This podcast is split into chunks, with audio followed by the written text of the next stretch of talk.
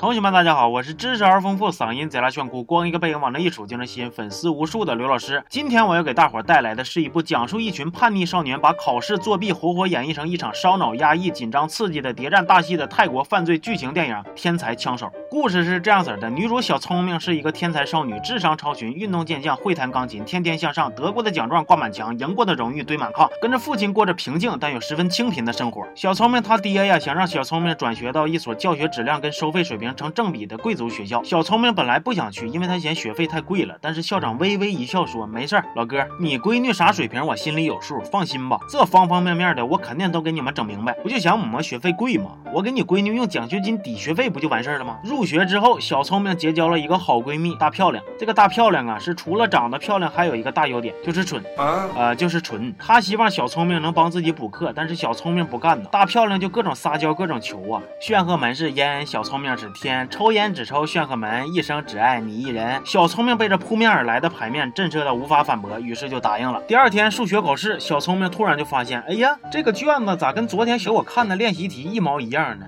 然后监考的数学老师还说呀，我相信那些之前找我补过课的同学们，这次应该都能考好。小聪明恍然大悟啊啊，你这个老瘪犊子，原来你私自透题赚取补课费呀！大漂亮那个智商可真不是跟你们开玩笑啊！小聪明头一天教他的题，他该不会还不会，没招啊！碍于闺蜜之间的感情，小聪明把答案写在橡皮上，然后把橡皮放鞋里，再提给大漂亮。而大漂亮呢，也成功凭借着这块被学霸之气加持过的橡皮，取得了一个好成绩。为了报答小聪明，大漂亮邀请他一起去自。自己的富二代男友小戏精的豪宅里边 happy 一下，happy 的过程中呢，小戏精希望小聪明以后都能帮他们一起作弊，他愿意付钱。小戏精说呀，每学期每人每科我给你三千泰铢，折合人民币。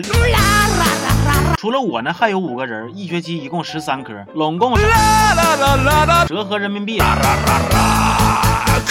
其实啊，小聪明一开始确实是想拒绝的，但是后来呢，他知道校长表面上给他用奖学金抵学费，实际上还是以奉献金为借口收了他爸二十万泰铢。一气之下，小聪明决定要帮大漂亮和小戏精一伙人作弊。小聪明教给这些富二代一个高端的作弊方法，就是用钢琴的指法敲击桌面，不同的指法代表着 A、B、C、D 四个不同的答案。原本一切顺利的作弊过程被突然杀出来的大老师给打乱了。大老师是学校里边唯一一个可以和小聪明竞争的天才才少年，跟小。聪明一样，智商高又刻苦，但是家里边很穷。人生的梦想啊，就是有朝一日自己能凭借优异的成绩出人头地，改变现在的生活。大老师偶然发现有人在偷看小聪明的试卷，因为他根本都不知道小聪明和那些人有私底下的交易，所以出于好心呢，他把这个事儿举报给校长了。那场考试其实啊是分了 A、B 卷的，但是小聪明的草纸上却有两类试卷的演算答案。于是乎，他们作弊的事情就这样暴露了。校长就指责小聪明说品行不端，然后说学校啊不是让你来挣钱的地。方，小聪明一听这话，火腾就上来了啊！咋的呀？你现在巴巴装的像个人似的，不是你背地里边咔咔收钱的时候了。校长这人设崩塌之后啊，非常的生气，不仅取消了小聪明的奖学金，还剥夺了他竞争新加坡留学奖学金的资格。既失去了留学奖学金，又满腹怨恨的小聪明决定要跟大漂亮和小戏精合作捞一笔大的。有一个名叫 STIC 的成绩，可以用来申请美国大学的国际考试，即将在世界各地举行。小聪明研究出了一个时差作弊法，具体的操作。就是啊，他飞去和泰国有四个小时时差的悉尼参加考试，在考试的每个阶段的中场休息时间，把答案用藏在厕所水箱里边的手机传给大漂亮他们，然后再由大漂亮将答案印成条形码贴在铅笔上，再带进考场。瞅瞅瞅瞅，啥叫知识才是力量？小聪明负责当枪手，小戏精和大漂亮负责拉客户。如果这票干成了，他们仨每人就能都赚到两百万泰铢。但是因为 STIC 考试啊题量太大，容易侧漏啊，不对，容易记漏。凭借小聪明的脑力呢，只能记住一半，那么这个时候他就急需一个另一半了。所以小聪明需要大老师这样同水平的天才来给他帮忙。小戏精害怕大老师不同意入伙，于是背着小聪明装成黑社会，在大老师参加奖学金考试的前一天，把大老师狠狠地捋了一顿，然后扔进了垃圾场里。这一天呢，从垃圾场里边捡到男友的质量得到了显著的提升。就这样，大老师错失了出国留学的机会，绝望无助之际呢，答应了小聪明提出的入伙请求。四个人开始一遍一遍的演练整个流程。当演练到最后一步，如果两个人被抓了，大家该如何做口供的时候，小戏精不小心把自己打了大老师的事儿给说秃了嘴了，给大老师都气完了。咋的呀？看我老实就合伙设计我呗？你们以为有钱就真的可以为所欲为吗？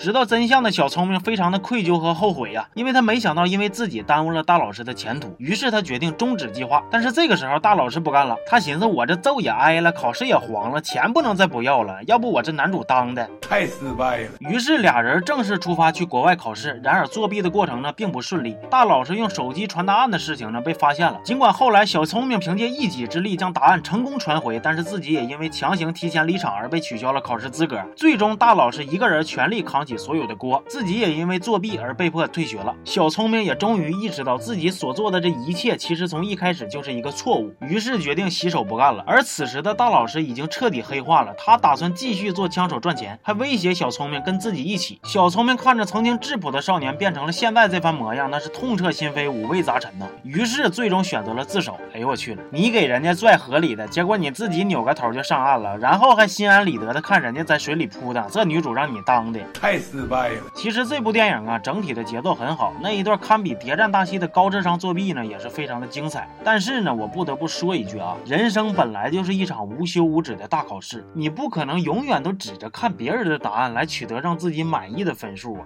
好了，这期就到这儿吧，期末快到了，祝大家都能考一个好成绩，咱们下期见。